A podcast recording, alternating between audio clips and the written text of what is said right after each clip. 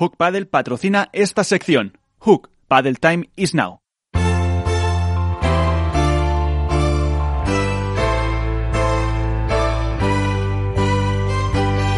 En esto es Paddle comienza el debate.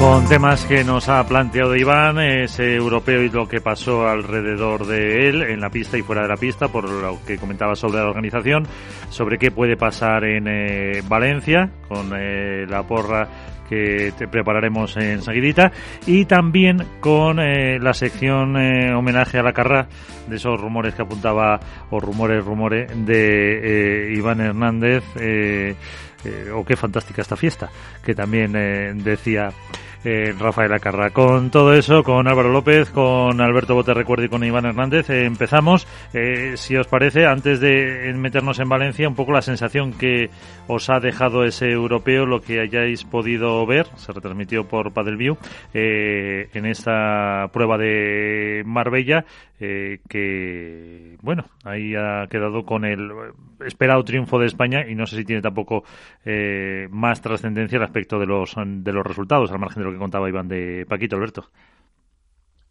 Bueno, a ver, el europeo hay que entenderlo de dos formas, o en dos vertientes, una la deportiva y otra, bueno, pues todo lo que es el propio campeonato en sí. Lo deportivo lo esperado, ¿no? Que España eh, se alzara con todos los triunfos. Es verdad que en 2019 no estuvo en ese europeo, con lo cual no se puede decir que revalidó el título de, campeona, ni por equipos ni por parejas, pero bueno, al final se han cumplido los pronósticos y creo que es un campeonato muy interesante para ver, sobre todo el crecimiento del pádel en otros países, ¿no? Ver cómo los suecos se han incorporado ya, los italianos, los franceses y cómo viven con esa pasión tan característica un torneo como puede ser un europeo y que los españoles, bueno, pues al final saben que tienen esa vítola de favoritos, saben que salvo bombazo o cataclismo mundial, el título va a ser para ellos.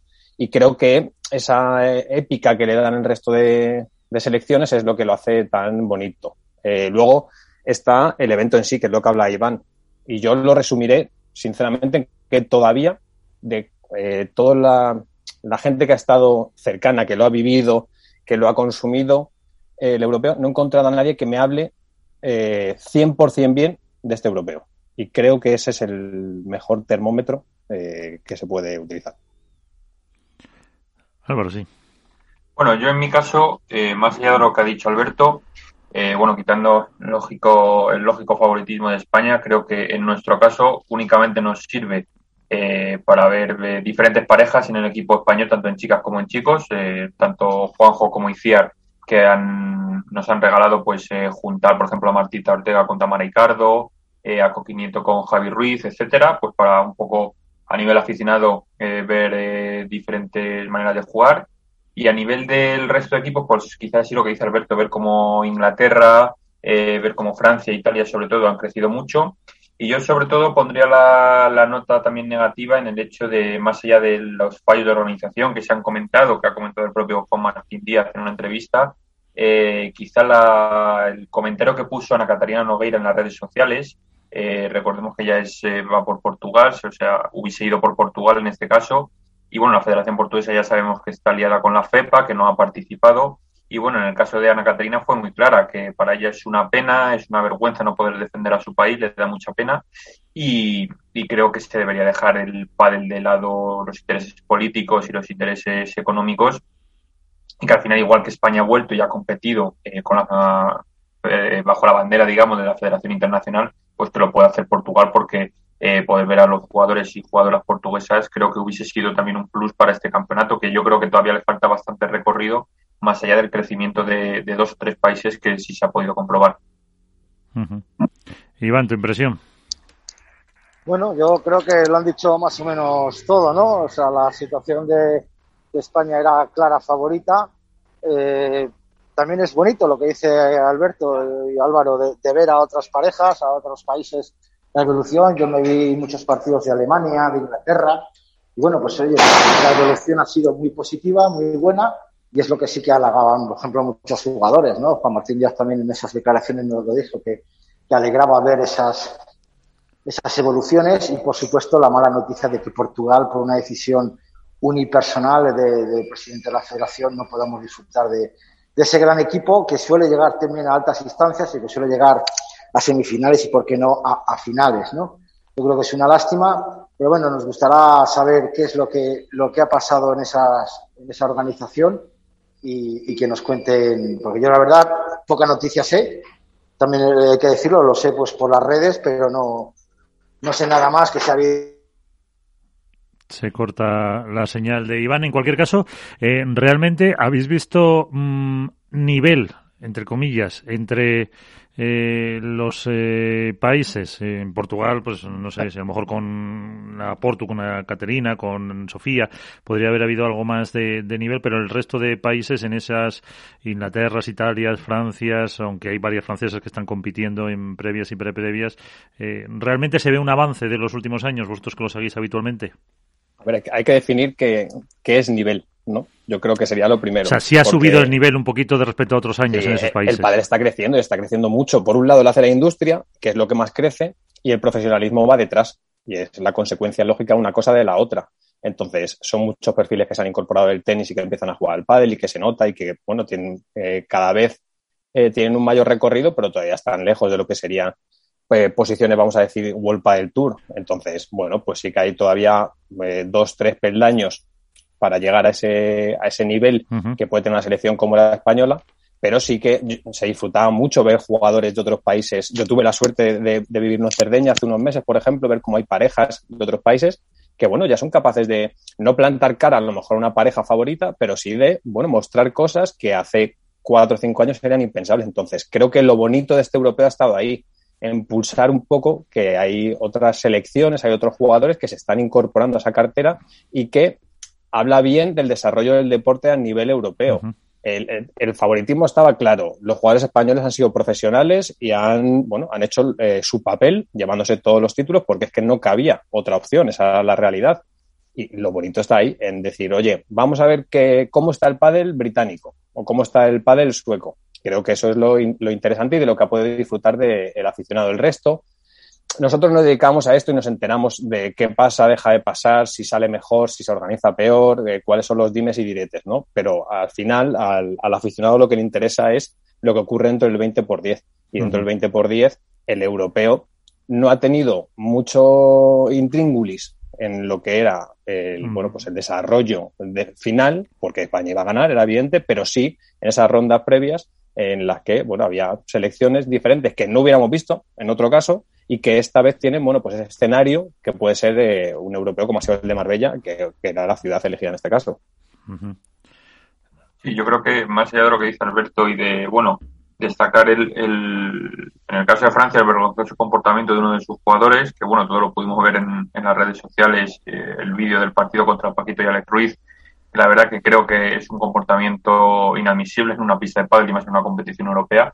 Creo que sí que Francia ha sido quizá a mí la que más me ha sorprendido, sobre todo en el caso de las chicas, eh, con muy buen nivel de todas sus parejas. Creo que Francia en el apartado femenino ha dado un salto bastante, bastante importante y creo que ha sido quizá la que ha mejorado, ya te digo, más allá de no ver a, a Portugal, que creo que hubiese sido la segunda, yo creo, en tanto en mujeres como en hombres, pero a mí Francia me ha, me ha sorprendido bastante y luego, bueno, el crecimiento también eh, un poquito menor, que ya estaría, quizá yo la pondría en un tercer escalón por debajo de, Francia, las italianas, eh, bueno, ya, ya los chicos también, y luego más allá de eso, pues los, el resto de, países, como ha dicho Alberto, Suecia que viene, que viene creciendo, eh, y el resto de competidores, Alemania también, que ha dejado algún detalle también durante el torneo. Pero vamos, yo sobre todo, más allá de España, el, el nivel de Francia es el que más me ha, llamado la atención. El, el, problema del europeo en general es el foco. ¿no? El foco tenía que ser el deporte puramente, tenía que ser la participación de selecciones nuevas eh, y que España, por una cuestión lógica deportiva, fuera quien iba a campeonar. Y eh, al final pasan tantas cosas alrededor que nos perdemos en todo eso. Entonces creo que se tiene que reflexionar sobre un campeonato como este, que se acabe más hablando, entre comillas, del resto que de lo puramente deportivo. Entonces, creo que el, el padre set y los actores implicados se tienen que parar a pensar hacia dónde caminan este tipo de competiciones. Si va a seguir así, el desarrollo no va a ser mucho. Le servirá cada X años a las federaciones menores para su evolución deportiva, pero no dará para mucho más. Y creo que eso será una oportunidad perdida para el padre. Entonces creo que es un momento para reflexionar, porque el europeo se cogía con muchas ganas, era una prueba internacional, diría que interesante, y al final hay tanto ruido alrededor que el foco se descentra de donde debe estar. Sí, pero, pero, por ejemplo, Bote, ahí yo también veo eh, un debe o un, una gran parte de culpa a la Federación Internacional. Es decir, nosotros, tú ahora mismo te miras el, Twitter de la Federación Internacional y que ha informado el campeonato. Sí, es verdad que ha puesto todos los resultados, pero es que no ha puesto ni una foto, eh, ni una simple entrevista. Yo no he visto ni una entrevista a la Federación Internacional, que teóricamente, más allá de la andaluza, es el organizador. Entonces, no, ni una entrevista, o sea, en lo estrictamente deportivo, como dices tú, yo no he visto nada que destaque para potenciar precisamente eso, ni en mujeres ni en hombres. O sea, yo te digo, ni una entrevista ni una fotografía, están simplemente los resultados. Ha informado mucho más la Federación Española y la Federación eh, Andaluza y, por descarte, te digo, hasta yo del campeonato que he hecho mis crónicas, que la, que la propia Federación Internacional, que creo que es la que más tendría que informar de todo ello. Pero por eso digo, Álvaro, que hay que reflexionar. O sea, al final el europeo no es solo un evento deportivo en sí, engloba mucho más. Y el problema es que tienes un escenario privilegiado como es Marbella, en el que se reúnen por primera vez, creo que eran 18 selecciones, que era un hito histórico en un campeonato así. 18 se eliminaron dos, se quedaron 16. Efectivamente. Y no se consigue generar un altavoz suficientemente potente como para eh, poder eh, potenciar el desarrollo el deporte en esos otros países donde se está haciendo un trabajo sobresaliente en muchos casos. Entonces, evidentemente, a nivel comunicativo ha dejado mucho que desear, pero mucho que desear. Que si lo comparamos con lo que pasaba hace cuatro, cinco, seis, ocho años, ¿es mejor? Por supuesto que mejor, pero es que faltaría más que no fuera mejor.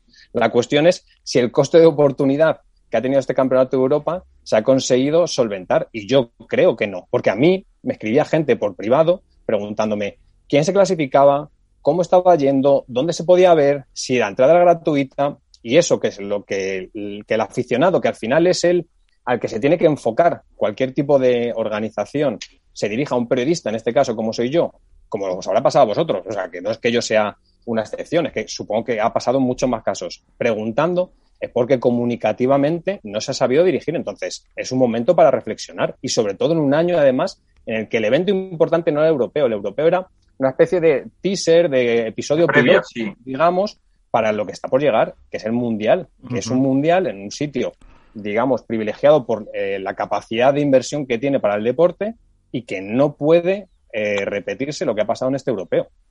No, que además veíamos las gradas, vamos, yo que lo he visto por las retransmisiones, yo veía las gradas vacías al 100%, no al 99%. Sí, casi hubo partidos del sub-23 que, que había más, que había, aunque eran familiares, eh, había más gente en las, en las gradas, efectivamente. Sí, pero por lo menos había animación, había gente que se veía que había gente sentada en las gradas, pero es que en esta ocasión, nada. Y para, bueno, eh, no, aparte de una cosa. Sí. Eh, yo creo que el, también el problema de la comunicación de la Federación Internacional también viene dado porque la persona que llevaba las redes sociales de la Federación Internacional eh, se la quitó la empresa que, está haciendo el está, está, que está llevando todo el tema de, de, Marbella. Entonces, igual ahora puede ser que la Federación Internacional no tenga una persona específicamente de comunicación o de redes como tal y por eso se han limitado a dar solo los los, los si hay una persona si hay una persona para redes Iván yo te digo que hay una persona para redes porque lo sé que es, que es así entonces, la, la, cuestión no es si se ocupa, si, si, antes se hacía mejor o no. Yo sé que la persona que antes llevaba el tema de redes sociales en la Federación Internacional hacía su trabajo y lo hacía muy bien. Y ahora no conozco personalmente, no puedo juzgar a la persona que está llevando las redes sociales y sería injusto por mi parte decir si su trabajo es mejor o peor. Pero lo cierto es que eh, estamos a martes por la noche, han pasado 72 horas desde que acaba el europeo y sigue habiendo muchas dudas sobre lo que ha pasado en general a nivel comunicativo. O sea, me da igual que quién sea la persona que dirija o deje de dirigir, quien comunique o no. La cuestión es que el aficionado, pues, eh, se ha perdido una oportunidad, que es a donde voy yo, para eh, tener la capacidad de atraer al aficionado hacia ese otro pádel, que al final es ese otro pádel también lo que se está vendiendo desde este tipo de organismos, que es la evolución del pádel en el ámbito europeo. Y bueno, pues, pues, es que todos lo hemos visto. O sea, no, no es que yo me lo invente o que Álvaro lo critique o que Iván sea más mordaz. La realidad es la que es y esa no se puede discutir. Entonces, eh, ¿Tiene mucha relevancia?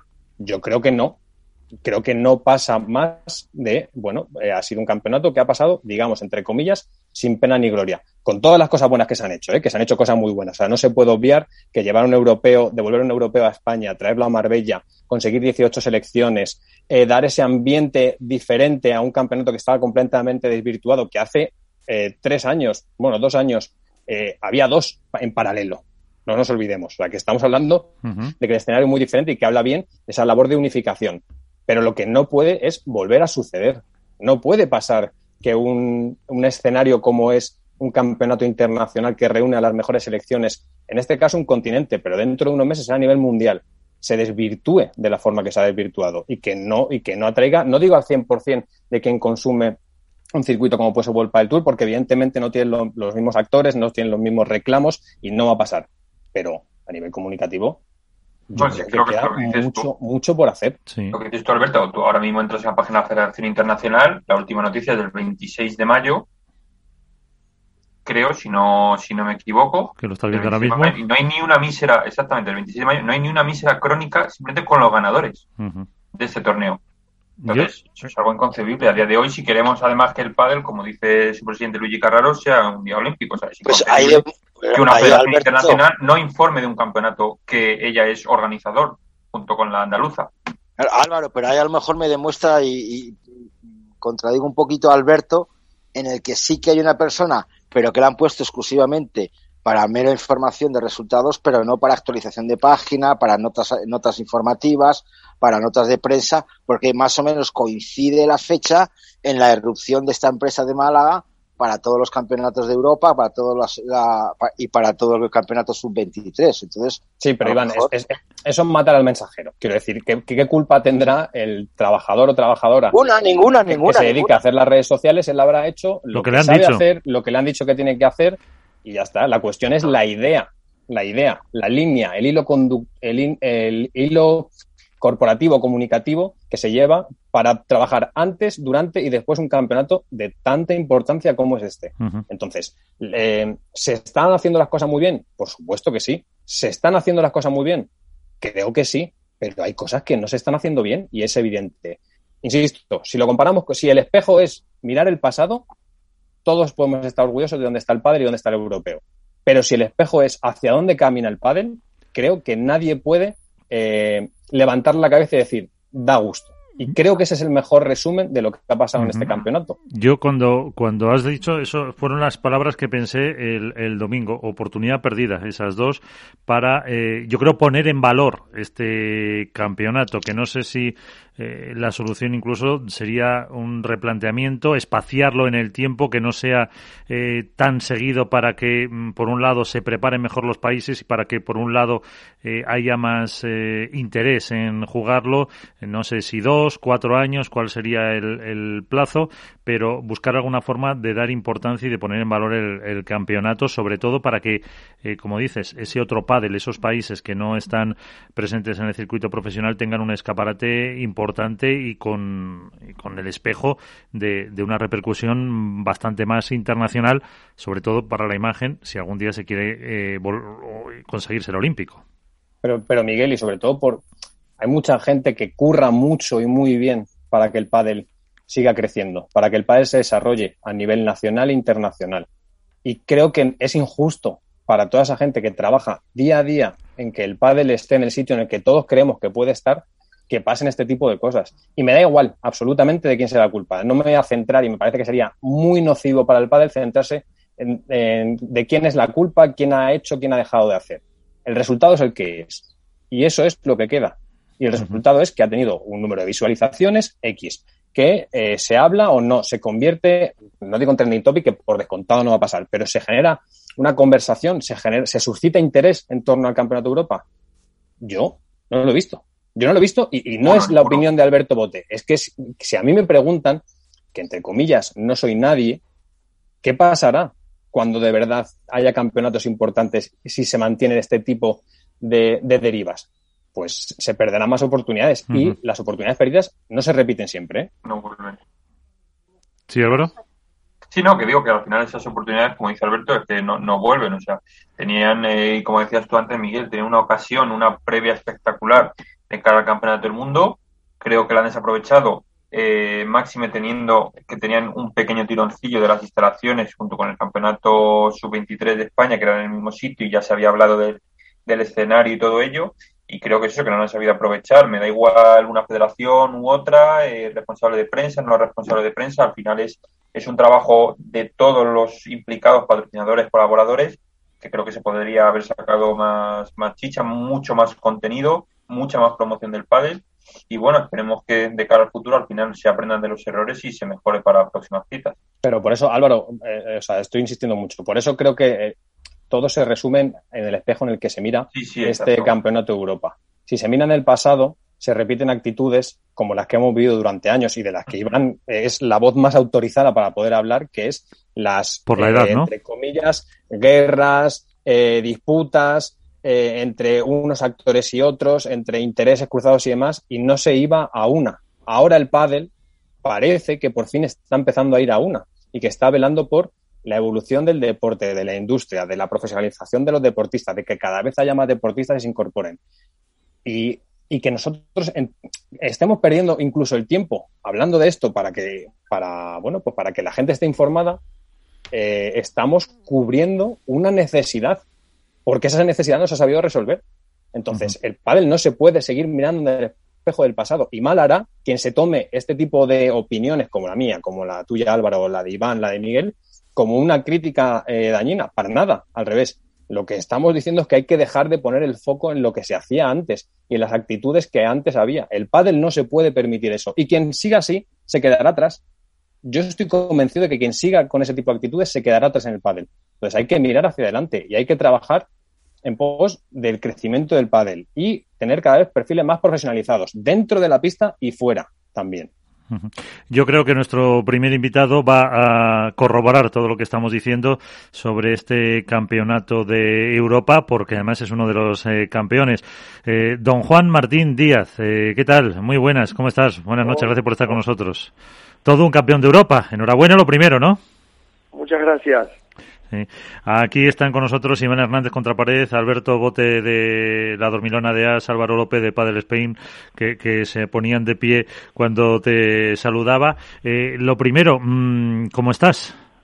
Muy bien, todo perfecto acá en Valencia, esperando jugar mañana.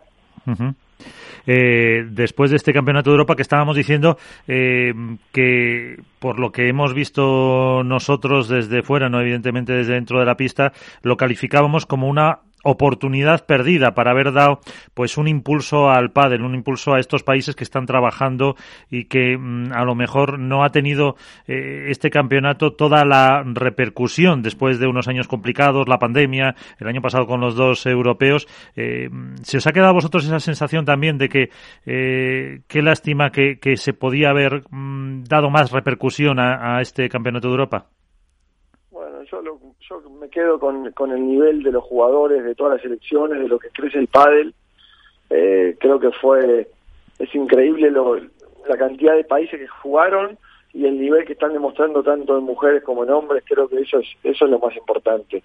eh, lo demás, prefiero no, no entrar en muchas en muchos detalles y claro que hay cosas por mejorar, pero pero me parece que, bueno, no, no, no es una cuestión mía, sino de, la, de las federaciones y la gente que, que, organizó. Cada uno sabe lo que, lo que puede mejorar y lo que hizo bien o mal.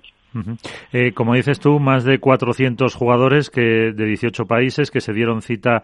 Eh, ¿Se ve esa evolución del pádel? Eh, tú con tu experiencia, que estos países, pues las Italias, Francia, Inglaterra, Suecia, Gran Bretaña, están trabajando. ¿Se ve esa, esa mejora de, de un europeo a otro?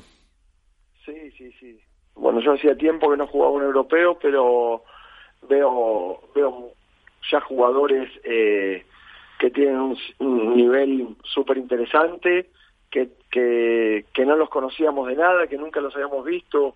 Me acuerdo de haber visto, yo, yo recorrí bastante las pistas cuando jugaban países eh, que no sabían ni, ni siquiera que tenían una asociación o que estaban bien organizados para para jugar un europeo, bueno, me llamó la, atención mucho un chico finlandés que, que, que juega una barbaridad, bueno, los holandeses, eh, algún alemán con eh, extenista con, con mucho futuro, y lo demás, lo que ya dijiste, ¿no? Los, los suecos, los franceses, creo que hicieron un excelente campeonato, y, y italianos ya son una realidad y son más antiguos, pero pero de verdad que, que en ese aspecto se nota que, que, que en Europa se está jugando muchísimo al pádel. eh, pues eh, como te decía Álvaro López, Alberto Bote, Iván Hernández que también te quieren preguntar. Iván. Hola Juan, muy buenas. ¿Cómo estás? Hola Iván. Bueno, muchísimas felicidades. Otro título más a la buchaca de tantos que tienes. Yo que te quería preguntar, eh, la, la alta calidad, el alto nivel que tiene España, ¿tú podrías ser, ser, partidario de enviar, como quien dice, una selección B o una selección de chicos jóvenes y no, y no de tanta élite para ganar un campeonato de Europa que se supone que España es claramente favorita? Y, y, y yo te pregunto vos, ¿y si, y si esa gente, y si no pones los mejores y, y llegan a perder por lo que sea, después no vendría una crítica diciendo que España subestima a un europeo o no pone a los, a los, a los mejores? Eh, yo creo que eso ya lo vengo escuchando ahora un, un poquito y en eh, me parece que hay un claro ejemplo y es la NBA. La NBA por mucho tiempo en los Juegos Olímpicos mandó selecciones B y ha perdido con España, con Argentina, con países eh, eh, que, que no debería perder si lleva sus figuras. Creo que el mayor respeto que le podemos dar al pádel y a, y a los rivales es cada vez que haya un campeonato del mundo o europeo ponerlo mejor creo yo. Así se ganen 6-0, 6-0 todos los partidos. Ese es mi pensamiento, no, no sé si es el de la federación, del entrenador, es solo una opinión mía.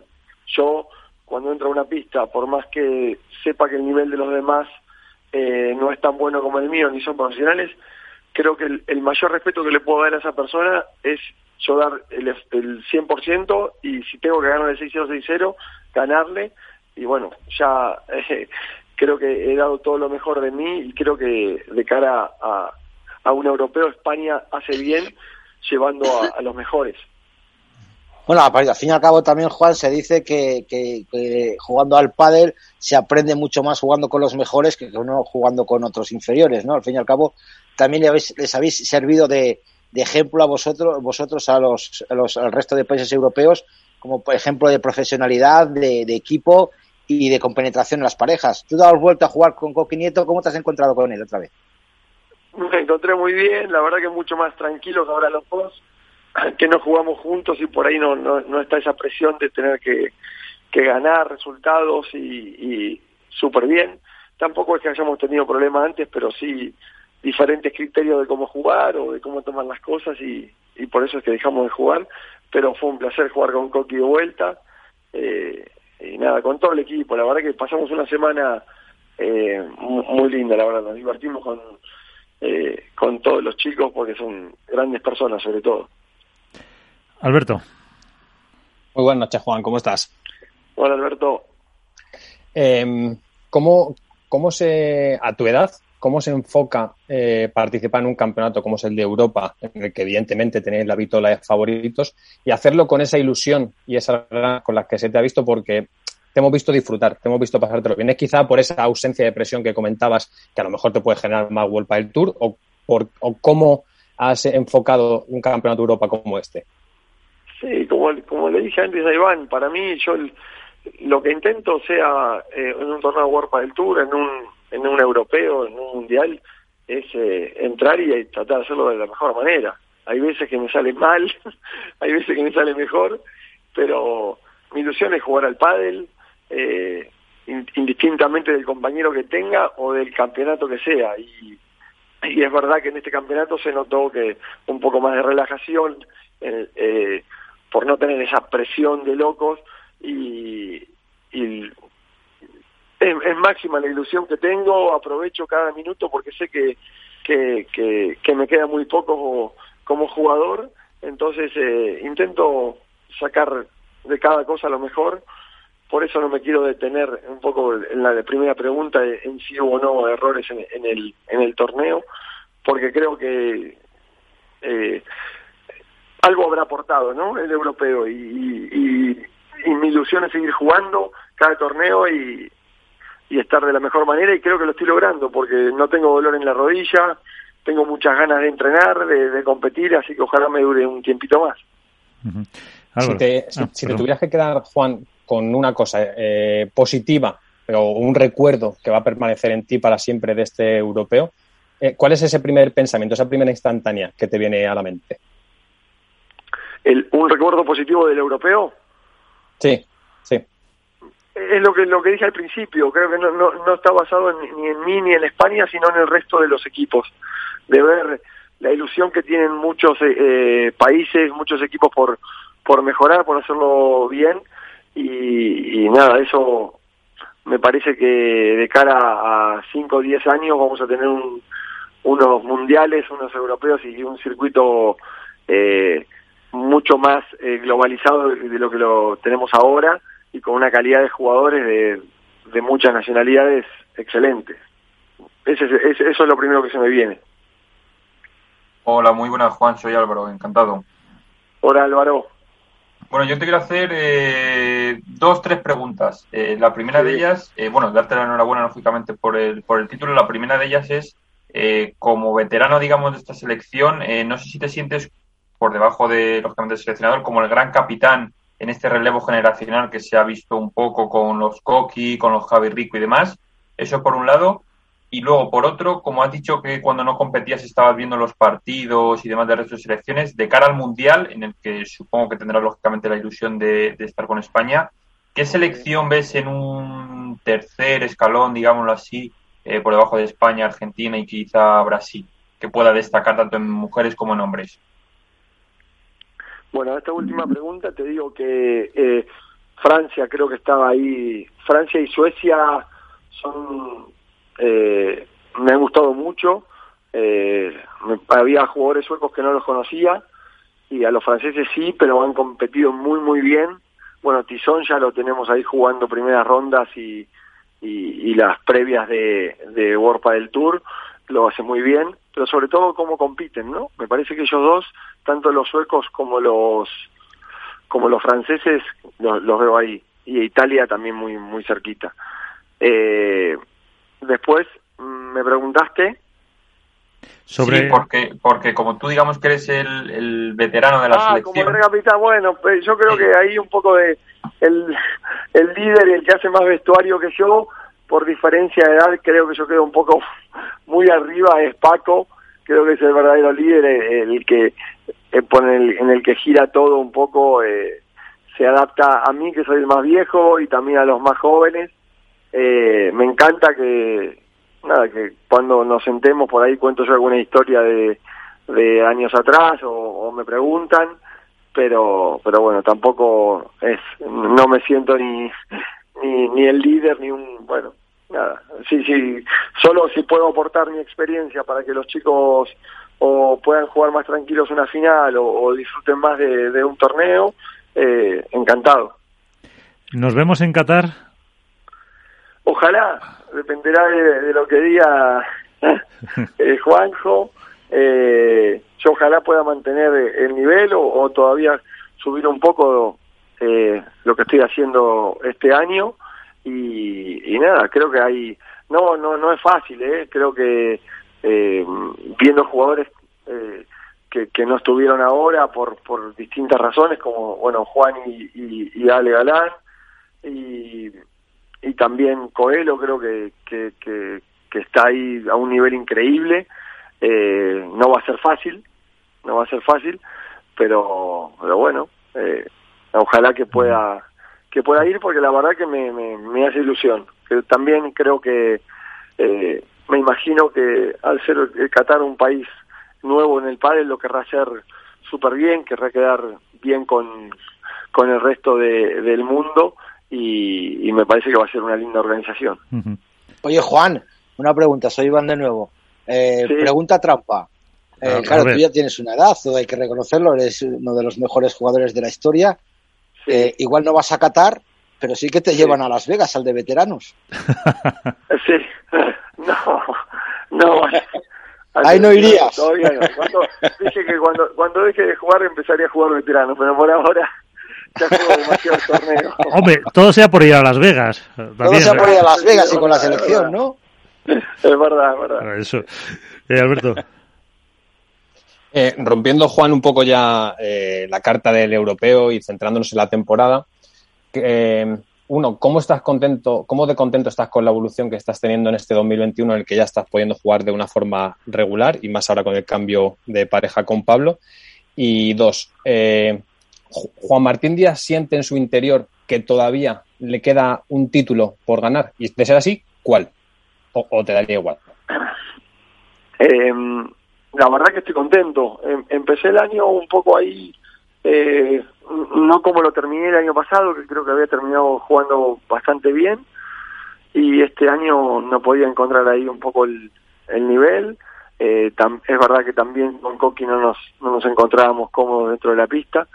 Y bueno, ahora con Pablo fue un solo torneo, la verdad que, que estuvo muy, muy bien. Ganamos dos lindos partidos y después competimos muy bien contra Lebron y Galán, sobre todo en el primer set, los cuartos, y, y bueno, creo que, que, va a ser un, un lindo año, aparte muchísima competencia, mucho viaje, estoy súper motivado para todo.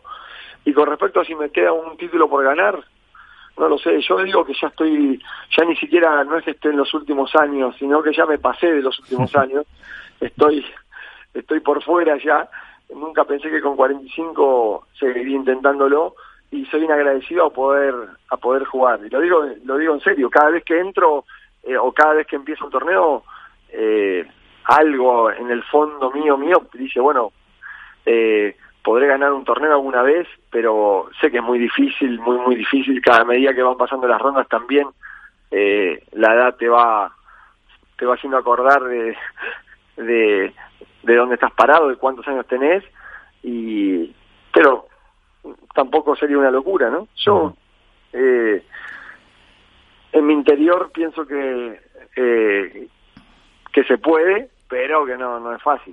¿Y ya tiene pensado Juan Martín Díaz qué va a hacer cuando sea mayor? Sí, como se llama, yo, creo que ya pasaré a, jubilarme directamente. Todos me dicen después del padre, después del padre, si sigo jugando ya pasó a, a no hacer nada. No, eh, estoy intentando, bueno, intentando. Eh, tengo un proyecto de, de hacer algo, un centro de entrenamiento con Martín Echegaray, que ya venimos hablando, pero como, como sigo jugando tampoco me meto de, lleno en eso y, me gustaría estar, hacerlo del todo bien. Y nada, seguiré, seguiré colaborando también seguro con Dropshot, que, que tenemos una, una relación espectacular de tantos años y en algún lugar me, me acomodaré para, para seguir estando cerca del padre. Pues, eh, don Juan Martín Díaz, eh, muchísimas gracias por estar con nosotros, que te vaya muy bien. Eh, tenéis eh, un cuadro, pues, eh, que ya en segunda os encontraréis con, si no me equivoco, con, con Chingoto y con Tello. Y, y, a darle a darle duro y con mucha mucha suerte para este torneo. Sí, sí, va a ser duro. Ya jugamos primer partido contra contra una previa que cualquiera cualquiera te, te, entra de atrás y con muchas ganas y hoy está el World del Tour tan tan parejo que no hay que despistarse en ningún lado y, nada, a intentarlo y a ver si llegar lo más lejos posible acá en Valencia. Pues muchas gracias. Hasta una próxima ocasión. ¿eh? Adiós. Un abrazo a todos. Chau, chau, chau. Juan Martín Díaz, eh, el gran campeón con eh, pues una visión de lo que son 45 años, 10 o 14, no sé cuánto estuvo de número uno, y, lo que ya piensa de este, de este deporte y lo bueno que ve él también cómo ha evolucionado en otros países. La verdad que fue una gozada verle, verle jugar otra vez en Valladolid. ¿eh? La gente estaba súper expectante. Me parece que era el primer torneo o el segundo, no recuerdo bien, que juega con Pablo Lijó. El primero, primero. primero, pues llegar a cuartos de final con, con fue brutal y, bueno, la gente en la pista sigue haciendo sus locuras y lo comenté en el otro programa de radio que hizo tres o cuatro puntos de los diez mejores que vamos a tener el año seguro si el circuito profesional es un poquito listo eh, los cogerá porque realmente es de los pocos jugadores y Alberto y Álvaro me pueden decir que merece la pena pagar una entrada por verle en cualquier campeonato en el que él juegue. Yo me acuerdo del campeonato de España en el Wizzing, cómo jugó, con qué ilusión, que lo hacía con Paquito, y, y, cómo giraba, cómo se agachaba, cómo movía esas, eh, la rodilla sobre todo maltrecha, y era impresionante las ganas con las que, se planteaba. Sí, yo creo que es un, es un jugador que, bueno, dentro de la pista eh, no voy a decir cómo juega ni le voy a descubrir, pero creo que es, digamos, como Lamperti, en el sentido de que fuera de la pista genera muchísimo. Eh, atrae a la afición, la levanta de sus asientos. Eh, bueno, Lamperti es más rematador, pero con Martín se saca golpes imposibles, como ha dicho Iván. Y creo que es eso, dentro lo que es de cara al espectáculo genera muchísimo y la verdad que el, aficionado lo agradece. Yo, yo de Juan siempre digo que Juan nació pasándose el juego y, y lo peor es que él no lo sabe porque Juan, Juan solo hay uno y solo va a haber uno en la historia del pádel. No se va a repetir un perfil como el de Juan Martín Díaz, quizá también por la época en la que en la que se desarrolló o la que llegó a la cumbre, pero no va a haber nadie que haga lo que ha hecho Juan Martín Díaz. Eh, Juan es un pionero del pádel que estamos viendo ahora, como, como, tantos otros, pero Juan simboliza todo lo que es el pádel de los Galán, Lebron y compañía de ahora mismo. Galán y Lebron como esas, como esos cabezas de, espada que, que simbolizan esta nueva generación. Juan ha, inventado golpes. Tú te pones a ver recopilatorios de, Juan, de lo que son los años, no de los últimos que hemos podido ver, que era cuando había televisión, sino de los de antes.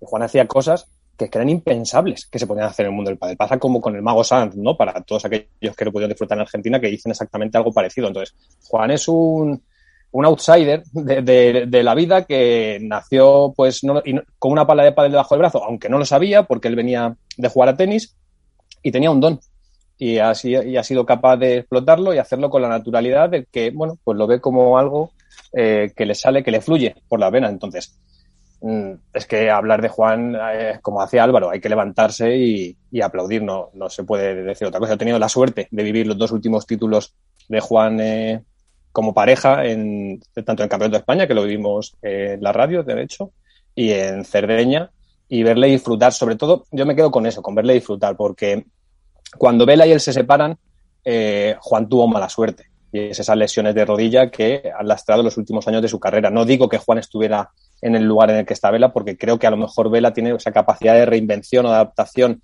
como pareja, que Juan incluso reconoce, eh, que él no tiene, porque él es un compañero muy atípico, muy particular y que exige mucho al compañero por el estilo de juego que tiene, de ir siempre a la red, de jugar pegado en una posición ofensiva. Entonces, no, no, no, creo que hubiera estado a lo mejor en el lugar en el que ha estado Vela, pero si Juan no se hubiera lesionado, eh, con la mala fortuna que ha tenido, cuidado con dónde estaría Juan. ¿eh? Más allá de dónde está, que está en, si no en el primer escalafón, en el segundo, eso va a cuestión de gusto, pero Juan es un, dios de este deporte. Sí, no, la verdad que lo que dices, eh, Alberto, eh, yo creo que en el top 5 fácilmente, si no se hubiese lesionado, estaría. Es verdad que a lo mejor por su estilo de juego quizás es más irregular que Vela, no se les puede obviamente comparar, pero creo que por, por condiciones, si hubiese estado bien como está ahora, como dice que está, que la rodilla le responde, el físico más con 45 años se, se mantiene, eh, creo que estaría muy arriba. Y, y, bien dice que no, que él quiere seguir jugando al máximo nivel, no quiere ir a veteranos, pero vamos, yo haciendo una comparación con el, con el mundo del golf, que también es un poquillo, le veo como como Bernard Langer ahí en, con 63 años en el Champions Tour sigue ganando, como Miguel Ángel Jiménez. Y, creo que hay Juan Martín, tanto en al máximo nivel en profesional como en veteranos, para rato. Para mí, Juan está en el top 2, ¿eh? O sea, tú hablas de top 5, que insisto, esto es una cuestión de gustos nada más. Para mí es top 2, evidentemente. Creo que Vela, por todo lo que significa el deporte, por esa capacidad de haberse adaptado a la propia evolución, se ha ganado ser el número uno indiscutible pero para mí Juan es top 2. no, me, me, refiero en el caso de que se hubiese mantenido sin lesiones. Ah, vale, vale, vale. ¿Dónde estaría más o menos en el ranking?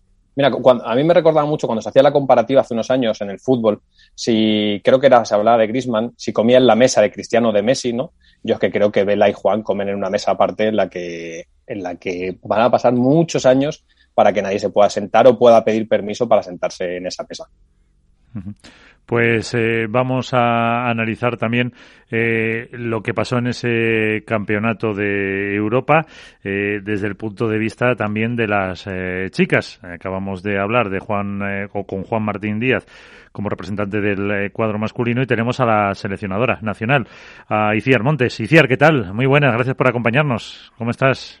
Gracias por contactar conmigo. Eso. Eh, hombre, enhorabuena primero por el triunfo, ¿no? De conseguir eh, pues un campeonato de Europa más, que, que tienes como jugadora y como, y como seleccionadora ya unos cuantos. Sí, no, la verdad que muchas gracias y, bueno, por la parte que me toca, porque en realidad ya sabes que el mérito lo tiene siempre el que está dentro de la pista, que es el que tiene que hacer todo el trabajo y, y que al, fin y al cabo saca las castañas del fuego, ¿no? Nos decía ahora Juan Martín eh, que, al margen de otras cuestiones, pues de organización o lo que fuera, que sí le ha gustado mucho ver eh, el nivel de, equipos a los eh, más tradicionales o más grandes como los Francia e Italia. Sí le ha sorprendido hasta un chico finlandés, algún holandés. ¿Se ve la evolución, eh, Iciar, de los últimos años ahora con estas elecciones? Muchísimo. Se ve, pero eh, eh, fíjate, se, ve cada año. Es decir, cada año que jugamos un europeo o un mundial, notamos novedades en, en los equipos. Siempre se incorpora alguna jugadora nueva eh, o, las que estaban se nota como han, dado han subido el nivel. Entonces, la verdad que es una evolución constante. Es muy bonito de ver porque, claro, ya son muchas de las jugadoras que se han incorporado al, al circuito aquí en España, bueno, al circuito World del Tour. Entonces, ya, ya las conocemos y otras que aunque no se conozcan tanto, porque a lo mejor están jugando en las fases estas previas y preprevias, pues la verdad que da, da o sea, es muy bonito ver cómo, cómo va cambiando todo y cómo el nivel cada vez, sobre todo los niveles estos intermedios, los, los, los semiprofesionales, pues, pues están altísimos, ¿no?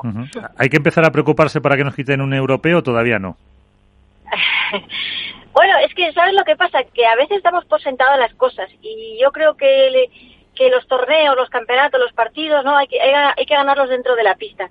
Entonces, eh, confiados nunca, nunca hay que ir confiados. Es cierto, ¿no? A ver, no vamos a ser tampoco falsa humildad, que España es, la primera potencia, considero que es la primera potencia mundial.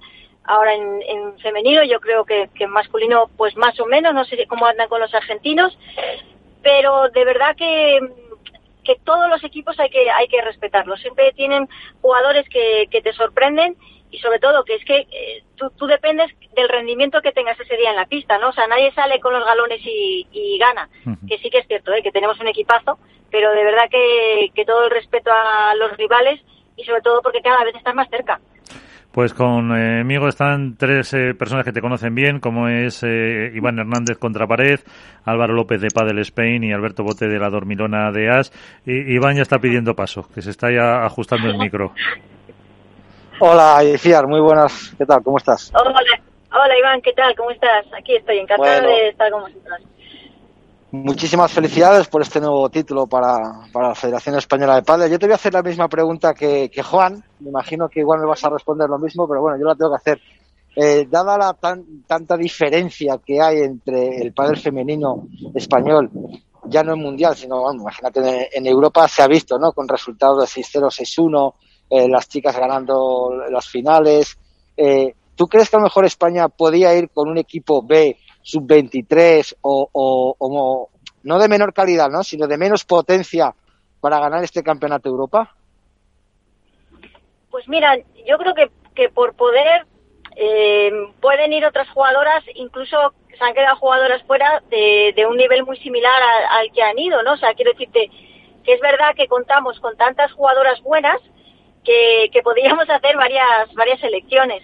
Lo que sí es sí es cierto también es que eh, cuando tú, em, o sea, un poco la, política de la Federación Española, y entiendo por directriz desde del Consejo Superior de Deportes, es que eh, los, los mejores jugadores, las mejores jugadoras, tienen el derecho, entre comillas, ¿no?, de, representar a España. Entonces, nosotros siempre eh, empezamos, digamos, por los que más alto están en el ranking a día de hoy, los que mejor están rindiendo, y ellos, si deciden participar, pues eh, hay que darles prioridad, porque si no sería como quitarles el puesto. O sea, eh, hay que cuidar eso también de que, el, de que el jugador, hay muchos que lo que es representar al país, no, eh, lucir la bandera, pues es muy importante y es un orgullo para ellos. Entonces hay que contar con eso.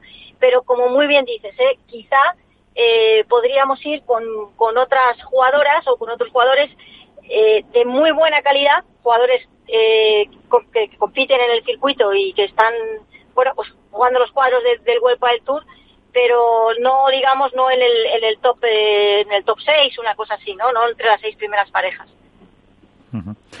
Álvaro. No sé si te, si te he respondido o Iván, ¿te ha respondido? Para llegar a lo mismo. Iván, ¿te has quedado contento o no? Yo siempre me quedo contento con la respuesta de Iciar. No, a ver, yo, a ver, no es porque no me quiera mojar, no es que son como dos cosas. Hay una que es, digamos, como la, la, la política que se sigue, que es efectivamente hay que dar la opción a que los mejores jugadores y jugadoras nos, nos representen. Entonces tú siempre, en el, sobre todo en el Campeonato de Europa, tienes que ofrecer la, la posibilidad a que ellos integren el, el, equipo español, sobre todo porque también hay una serie de subvenciones que, que, proceden del, del, Consejo Superior de Deportes y eso hay que respetarlo. Ahora bien, lo que tú me dices del nivel y de la calidad de, de los jugadores, pues, pues creo que efectivamente a día de hoy lo pasaríamos quizá más, mm, más justo, pero, pero sí, sí, yo creo que se pueden llevar, no sé si la sub-23 bueno, si es del, del nivel de, de Bea González, pues pues imagínate, ¿no? Pero pero bueno, no sé si un equipo tan tan joven, ¿no? Porque porque tienes que tener en cuenta también la experiencia, etcétera. Pero sí sí que lo, que decimos, contamos ahora mismo con tanto con tanto nivel y sobre todo en estos niveles inter, yo los llamo niveles intermedios, pero que son son de muchísima calidad también. Pero bueno, de las seis hacia abajo, pues si contamos en el ranking todas las jugadoras españolas que tenemos, pues casi lo difícil es, es configurar una selección. eh, Álvaro. Hola, buenas, Iciar. Eh, bueno, lo primero, felicidades. Muchas gracias, Álvaro.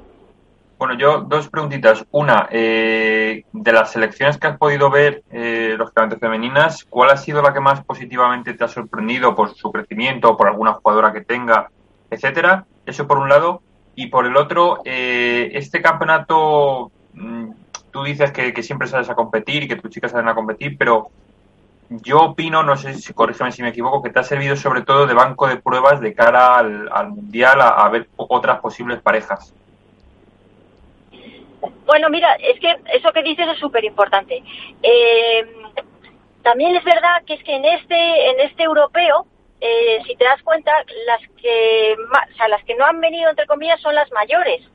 Mm, es decir, también es, es, importante que no es que no quieran venir, es que claro, con tal y como tienen ahora mismo el calendario, más eh, todo el tema que tienen pues de patrocinadores, de eventos, etcétera, pues está cargadísimo. Y, y si te das cuenta, las que no han venido son las que son un poquito más más más mayores, a, excepción de, bueno, quizá pues de Yema, pero de las de arriba del ranking, el resto pues pues han venido, ¿no? O sea, pues Bea, pues Lucía, que desde luego ya no Lucía ya, ya, ya bueno, no sé si tiene ahora 30 o, 30 y algo, pero vamos. E, Eli, pero las también de las veteranas. Sí, sí, Eli, Eli también, pero bueno, es que la verdad que con Eli, jolín, pero justo, bueno, hemos nombrado dos jugadoras que son dos jugadoras que son muy de equipo, muy trabajadoras, las puedo poner en cualquier momento y mezclarlas con cualquier jugadora que, que la verdad que te hacen un parejón. La tienes casi de ayudante a Eli ya la, la, Eli, Lucía, es que hay jugadoras además que lo llevan casi en el ADN, ¿no? El, el, configurar un equipo, ¿no? Y en este caso, pues representar a algo que no es solamente ellas mismas, sino que en realidad aquí tú estás, en el momento que te pones la camiseta de, de España, pues estás representando a, todos, ¿no? A, todos los españoles. Y eso hay, veces que, parece fácil o parece una tontería, pero no, no es así, porque es más importante, o sea, es el uno para todos, todos para uno, pero es más importante, digamos, eh, tener esa idea y ese concepto que, la, individualidad con la que tú luego juegas en el, en el circuito, aunque es un deporte en equipo, porque juegas en pareja, pero cambia un poquito, ¿eh? cambia, bueno, cambia bastante, cambia bastante la esencia de, de una competición por selecciones a cuando juegas en el, y compites en el circuito. eh, Alberto. Buenas noches, Iciar. Hola, ¿qué tal? Bueno, yo lo primero, como hacíamos con Juan, me, pongo en pie para hablar contigo porque eres toda una institución en el pádel femenino. Eh, y, me gustaría, al hilo de eso, que no que analizaras un poco cuál es la evolución del propio pádel femenino, ¿no? Porque pocas voces hay más autorizadas que tú para, bueno, pues para ver dónde está el pádel femenino ahora y dónde estaba hace unos años y en base a qué se ha dado esa evolución que cada vez lo hace más atractivo y que genera más interés en el aficionado. Pues mira, yo creo que va un poquito a la par que el masculino. Es decir, hay una parte que es, digamos, de la, de la propia evolución de, la, de las nuevas generaciones, ¿no? De cómo vienen los cuerpos, de, que obviamente se juega a una cadencia mucho más elevada, con, yo diría que, que no es que se juegue más fuerte, sino que todo va más rápido. Entonces, eh, también es verdad que bueno, los cuerpos son más altos, etcétera, pero ¿sabes lo que, lo que yo noto, o sea, digamos, en los últimos 10, eh, 15 años? Es que los, aquellos niños que empezaron, eh, desde chiquitines son ahora los jugadores que están a día de hoy. Entonces, claro, toda esa experiencia, todo ese bagaje que han ido acumulando, pues han sido eh, jugadores de pádel desde chiquitines que ahora ya son jugadores profesionales, ¿no? Entonces, eso que antes no se veía porque a lo mejor pues nos, incorporábamos más, más tarde, empezábamos más tarde a, en el pádel, aunque veníamos a lo mejor del tenis o... Pero todo eso es muy bonito de ver porque es todo el trabajo que se ha hecho pues, institucional de escuelas, de federaciones con, con todos los menores. Entonces, son gente joven, más joven que antes, pero con muchísima experiencia ya en la, en la competición. Y eso yo creo que ocurre, da igual, ¿no? Indistintamente en chicos y en chicas. Y luego, obviamente, el tema de la potencia, de, las regalas y todo eso, que, también es, es, obvio, ¿no? Pero yo, yo diría sobre todo que el jugador es más completo y está con más experiencia y más juventud, ambas cosas. Eh, pero mm, sí se ha visto ese cambio que apuntaba Alberto mucho. Sí, sí, sí, sí, eso se aprecia. Luego, a ver, también hay que tener en cuenta que, por ejemplo, en otros países eh, se está incorporando gente que es, o sea, yo, por ejemplo, el, equipo de Italia me sorprendió muchísimo porque yo había dos jugadoras que no había oído hablar de ellas, pero no las tenía, no las tenía vistas, ¿no? Entonces, bueno, pues es, son absolutas máquinas de apisonadoras, ¿no? Eh, y luego en el equipo francés, es así que las tengo más, más vistas porque compiten aquí en España y además muchas residen en Madrid, con lo cual algunas con ellas incluso he jugado porque de vez en cuando todavía me meto, me meto en pista con, con alguna de ellas. Eh, pero que es lo que te digo, yo creo que en general es toda esa cadencia tan alta ha mejorado mucho todo lo que es la preparación física, es decir, mucho más específica. El jugador de pádel está hecho desde, desde, desde antes. Entonces, eh, porque yo no te puedo decir que hay un golpe diferente. Está claro que hay más potencia, con lo cual los globos cada vez tienen que ser mejores, más pinchados, hay que jugar con mucho, con mucho tiento. No hay tanta transición en el juego, es decir, no hay tantas zonas determinadas. Antes había como, como decían en el tenis, ¿no? que había una zona intermedia, esa donde no deberías estar porque es el pantano. Bueno, pues toda esa, esa, esa interfaz, digamos, entre el ataque y la defensa cada vez es menor. O sea, pasas de de defender, atacar en, en, nada, en cero coma, eh, vuelve a empezar el punto, pero es constantemente buscando, buscando, buscando, ¿no? O sea, se juega, no sé si, si la palabra es más agresivo o sí que todo va mucho más rápido y te obliga también a cerrar los, los espacios de una manera eh, pues, pues más precisa, ¿no? Y, sí, sí. Y eh, soy Alberto.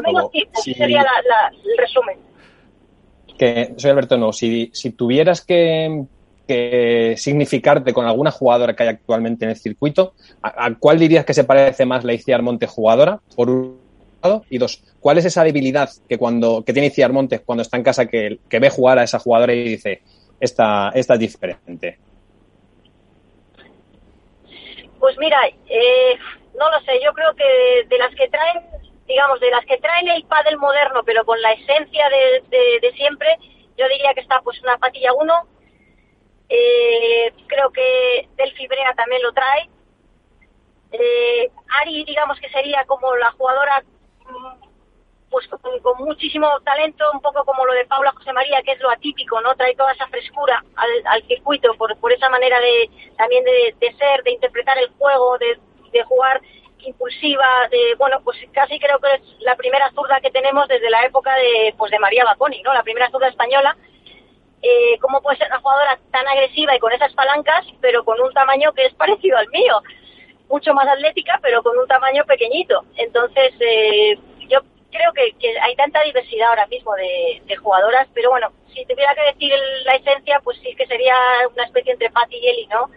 Porque estaba claro que yo no, no, era, no era muy agresiva. No, no me daba el cuerpo, ¿no? Porque no hubiera, yo lo hubiera preferido, ¿eh? sí, o porque, o porque la forma de cambiar, eh, de, perdón, de jugar ha cambiado también.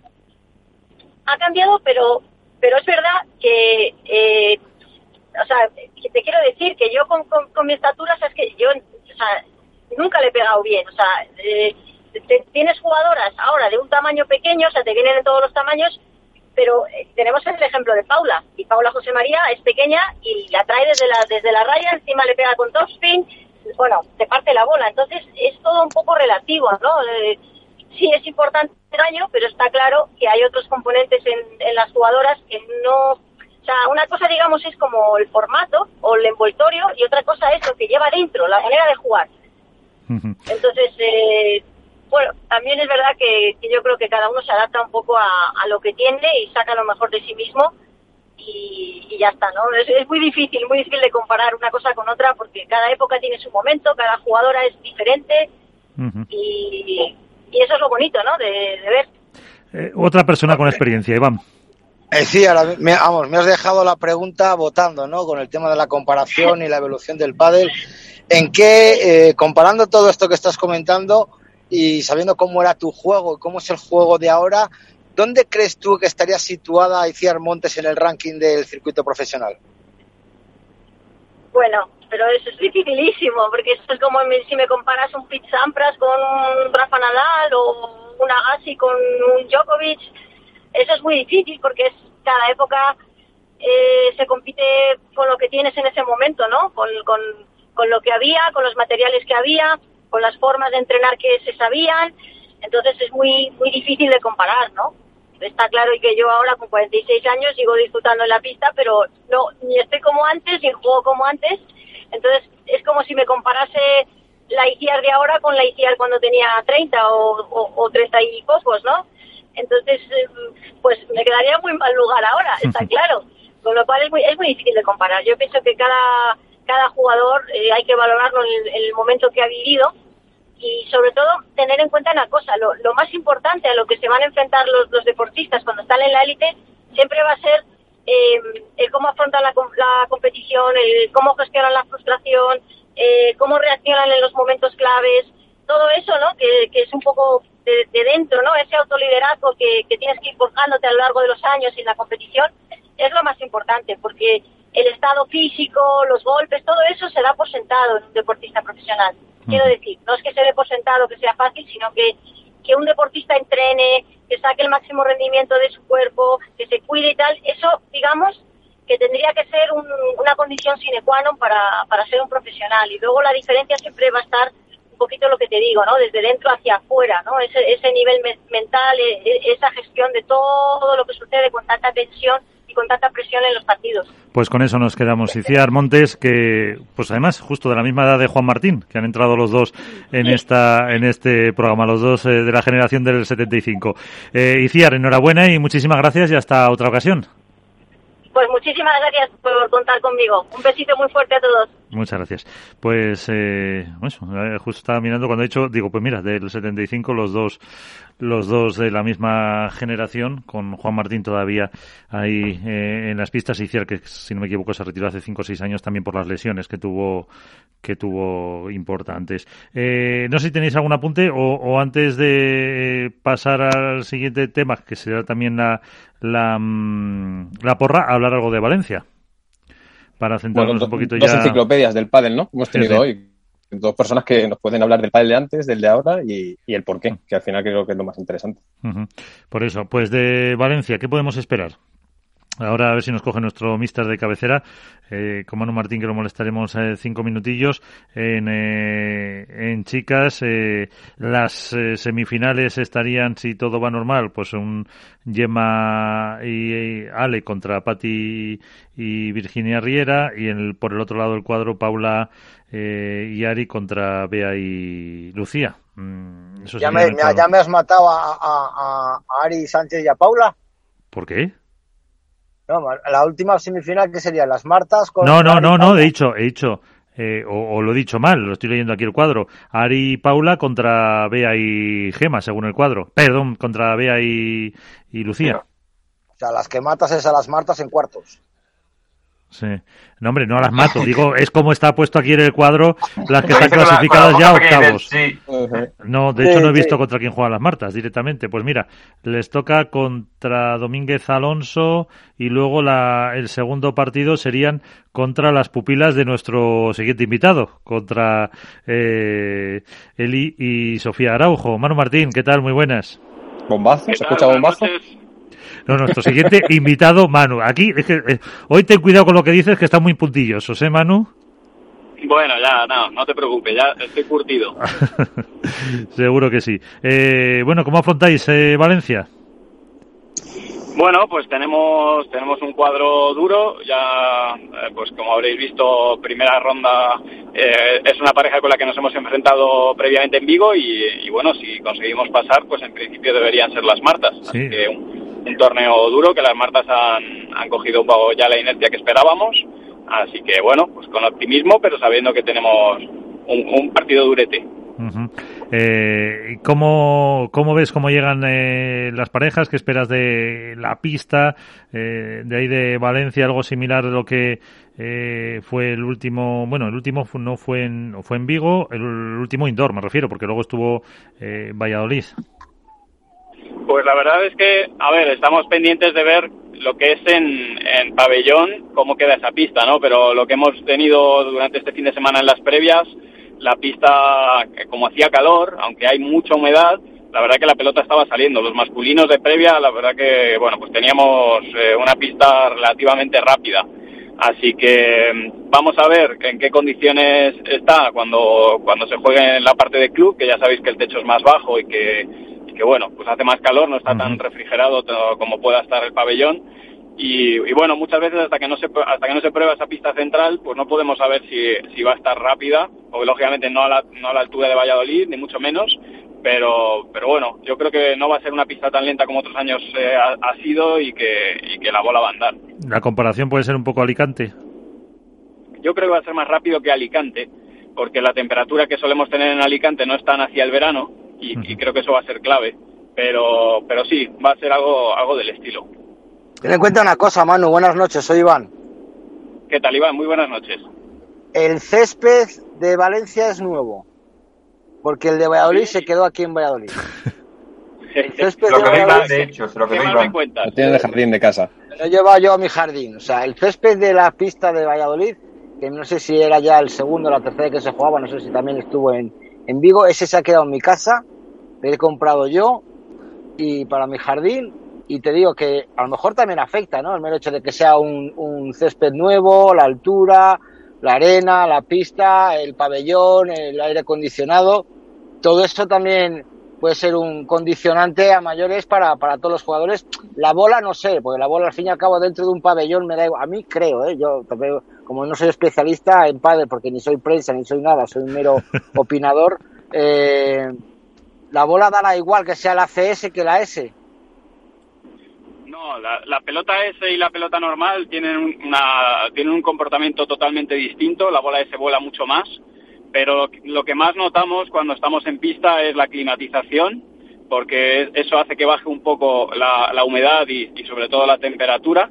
Y luego eh, otra cosa que se nota mucho es lo que hay debajo de la moqueta. Cuando se coloca la moqueta va, va sobre una tarima de madera y esa tarima de madera hay que ver eh, cómo apoya en, la superficie que tenga debajo y eso hace que una pista salga más o menos. Eh, entonces, bueno, ya sabemos que la pista que se viene montando es una, una pista de pelo rizado y, que no lleva arena o lleva muy poca y eso hace que, pues, que la pelota cuando le pegamos fuerte sale principalmente por efecto, más que, más que por, por potencia. Pero bueno, cuando la, cuando la temperatura, como te digo, si ya empezamos a tener público y la climatización no es perfecta, pues pues empieza a salir más, sobre todo en las centrales. Álvaro. Bueno, Manu, eh, muy buenas. No te voy a preguntar por el europeo, aunque es el tema de hoy, pero sí te voy a preguntar, dado que Eli ha estado toda esta semana eh, jugando en Marbella, no sé cómo llegáis eh, al no haber podido, entiendo que entrenar, eh, físicamente cómo llega Eli, es verdad que no ha sido mucho desgaste los partidos que ha disputado, pero bueno, ¿cómo llegáis sobre todo en el nivel físico y de entrenamiento? Bueno, eh, la verdad es que Eli viene con muy buenas sensaciones de allí, ha hecho, ha hecho un buen campeonato y o sea, ella venía, contenta, de hecho hemos ido hablando durante la semana y me decía que había, lo había disfrutado, es un torneo que se disfruta mucho. Y, a nivel físico sí que vienen tocadas porque, porque bueno, eh, creo que les pasa a la mayoría. No es un torneo exigente en cuanto a los partidos, pero juegan mañana y tarde, o sea, doblando turnos, han jugado muchos partidos a las 2 de la tarde eh, con un calor que, bueno, que, los que habéis estado allí, pues ya, ya sabéis lo que es. No es que se vaya a jugar y rápidamente te vayas a descansar al hotel a tu ritmo con tu fisio, porque estás en un equipo y te tienes que adaptar a los ritmos, a los ritmos de la competición y que algún partido se alargue. O sea, se sabe que los mundiales y europeos, todo lo que son torneos de equipo, desgastan mucho. Y el tenerlo entre el torneo de Valladolid y el torneo de Valencia, pues la verdad que no es la mejor ubicación, pero bueno, hay que adaptarse. Y Alberto, ¿qué quieres para eh, Manu? Eh, Manu, vamos a hacer un ejercicio en el que te sales de esa parte cartesiana que tienes, ¿no? La analítica sobre, como buen entrenador, evidentemente, y vamos a centrarnos en, en el feeling, en las sensaciones. ¿Qué, ¿Por dónde va a caminar este torneo en general? ¿Sorpresas? Eh, ¿Va a mandar el cuadro? ¿Por dónde te decantas? Te está pidiendo pistas para la porra. Como no se va a que pues, la fichita. A ver, yo creo que en este torneo eh, va, va, la parte mental va a ser clave, porque ya venimos de, diversos resultados. En femenino, quiero ver qué pasa con Gemma y Ale, si esto ha supuesto ya el golpe sobre la mesa definitivo de, un poco afianzarse, en que salen como favoritas a número uno y que ya realmente cojan inercia y quiero ver qué pasa con Vela, si realmente se ha recuperado y, eh, esas parejas que, que, son, bueno, pues un, tipo del estilo de Paco y Martín, si la pista no está excesivamente rápida, tienen la oportunidad de plantar cara porque, bueno, Lebron y Galán eh, están dominando el circuito y también están llamados, al igual que, que Gemma y que Ale, a, a ser número uno, pero eh, ojo, si la pista no está como a ellos les gusta y si las condiciones no les favorece, pues podemos encontrarnos que esa parte mental de la que hablas, Alberto, les pase factura y no. Eh, esas son, bueno, tienes ahí a las a las niñas eh, que te las llevas. Pues no te, no te molestamos más. Eh, ¿Te atreves tú con la porra para quitarnos opciones? Yo les voy a poner la fichita, como dice Horacio, a Paquito y a Dineno en este torneo, en masculino. Y se la pongo a Gemma Yal en el femenino. Pues ahí está, la fichita de Manu Martín. Ya, está quitando fichas, Manolo. Claro, claro, por eso. otra vez que me pisa. La próxima vez lo vamos a dejar el último. Vale. A, la porra, Manu. Ha, puesto ahí a la niña a llorar para parecer que tenía prisa y así le hemos adelantado la porra.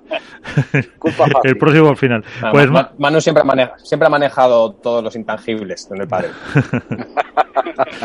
bueno, pues Manu, te seguimos con todas esas redes, con la retransmisión en inglés y con eh, Mejora tu Padel y hasta con, eh, lo siento, pero te toca con Alberto, ¿no? ¿Algún podcast que otro? Sí, estoy aprendiendo mucho, la verdad, con Alberto. Eh. Lo que no está escrito estoy aprendiendo este uh, año. Bueno, bueno, bueno. Alberto, ya le estás pagando la comida. gracias, Manu. Buen viaje. A vosotros. Muchas gracias, equipo. Un abrazo. Un abrazo. Bueno, pues de, cara a Valencia, ¿qué queréis un poco apuntar?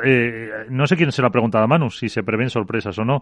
Eh, ¿Se pueden llamar sorpresas lo que estamos viendo ahora o no? También esa es eh, otra cosa. quiero ver la evolución de Vela. Quiero ver la evolución de, Vela después del, torneo de Valladolid, si se ha recuperado bien. Eh, me gustaría saber eh, qué hubiera pasado si Fernando Velasteguín hubiera ganado el partido de semifinales. Tener en cuenta que Fernando venía de una lesión muy importante, que cada partido que disputaba en Valladolid eh, se le cargaba la pierna, pero que tenía al menos 24 horas de recuperación, que eso parece ser que le venía bastante bien con un sistema de recuperación que hizo aquí en Valladolid específico. Pero al tener las semifinales terminó sobre las 10 de la noche y la final a las 12, menos de 12 horas de recuperación, yo no sé lo que hubiera pasado, si hubiera jugado, no hubiera jugado, si hubiera resentido o que hubiera pasado en la final.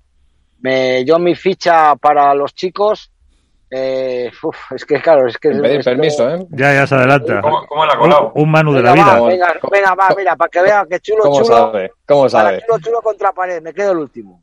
No, no, no, no, no, Ya, ahora ya no se puede. Ahora, ahora has, vengas arriba. Has entrado sin llamar, has entrado sin llamar y ya...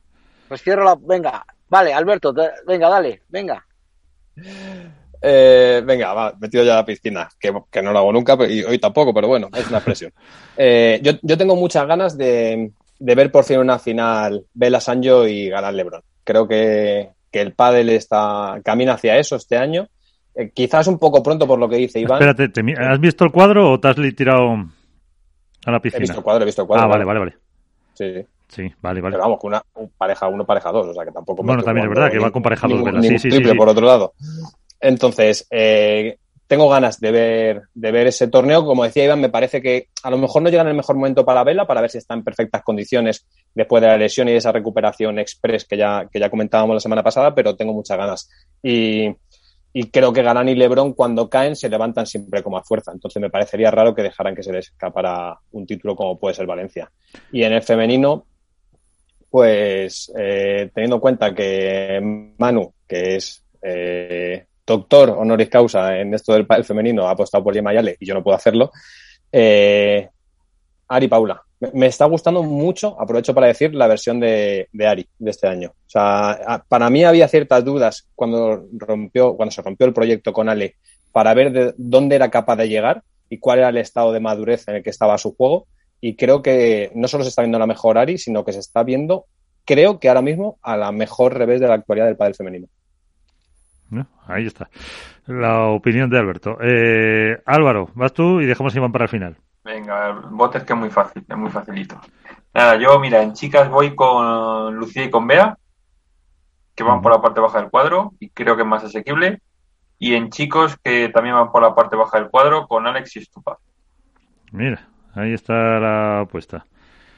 Bueno, pues yo me voy a jugar en chicos eh, con que eh, Galán y Lebron pierden en semifinales y tenemos una final Lima Tapia, Vela Sanio.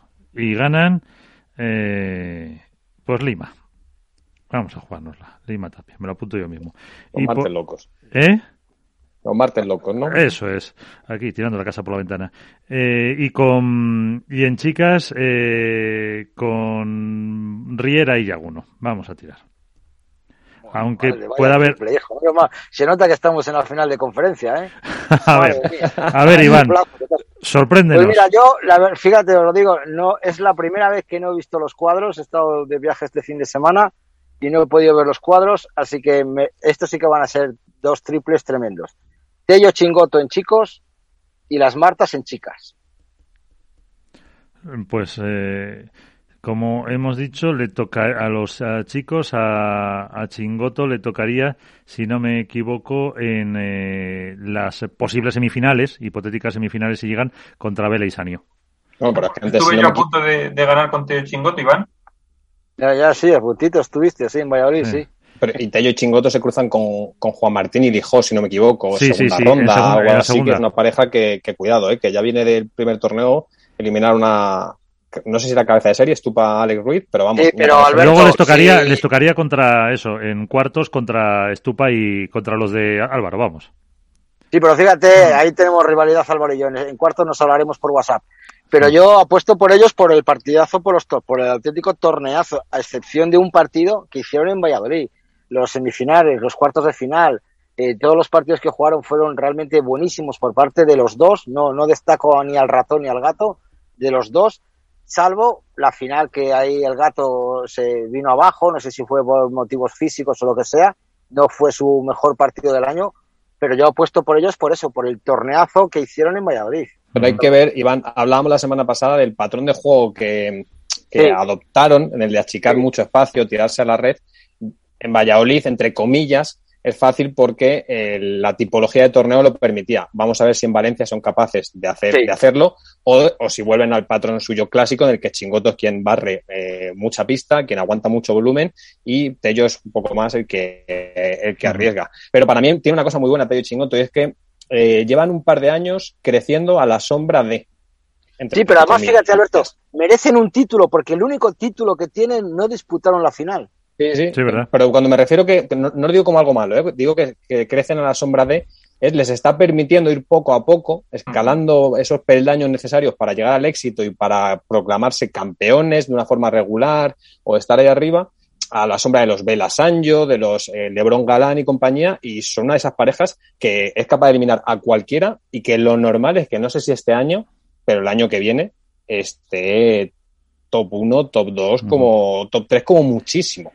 Recordar, yo creo que lo decía yo la semana pasada, que cuando hemos hablado con Ale Galán, con Juan Lebrón y con su entrenador, con Mariano Mat, cuando le hemos preguntado por la pareja que más dificultades, los tres han dicho a, a Tello y Chingoto, los tres, al margen de Juan que dijo que le apetecería, o, creo que fue Juan, eh, jugar con Vela y eso, pero los tres lo ven como la pareja eh, gran rival para, para ellos, o sea que, que no... Y que de arriba es la pareja más longeva, si no me equivoco, ahora mismo.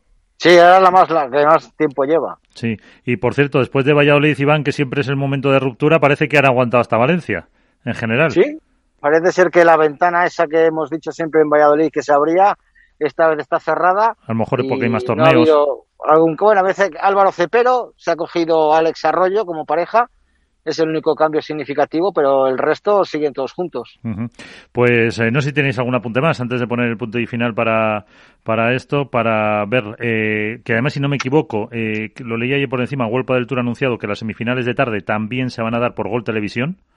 creo que como no hay creo que como no hay pues no hay ah, mira otra cosa Miguel no hemos comentado el cambio del Challenger de es verdad. de Puerto Santa María que se ha cancelado no sabemos los motivos y que se lo han llevado a Marbella. Me imagino que también para aprovechar las instalaciones que tienen ahí. Esperemos que no pasen mucho calor de los chicos en pleno mes de julio en, en Marbella. Pero es, es reseñable el que se haya caído una ciudad tan padelera como el Puerto Santa María que siempre ha tenido torneos pero que los últimos años más por cuestiones políticas que por cuestiones organizativas, han decidido no tener el padre. Yo creo que es una pena el seguir mezclando política con, deporte y esta vez, bueno, pues han tenido la suerte, la fortuna de tener unas instalaciones ya preparadas en Marbella y poder cerrarlo en, apenas 24 horas el cambio. Pues eh, espero que la semana que viene tener al máximo directivo de UPC de creo que es Ultimate Padel Company, para que nos cuente un poco qué van a hacer con los eh, Challenger y,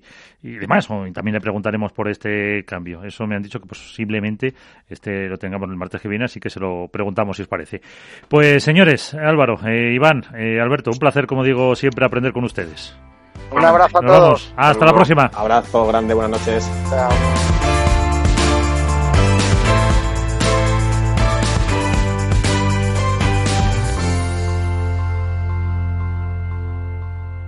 Hook Paddle ha patrocinado esta sección. Hook Paddle Time is now.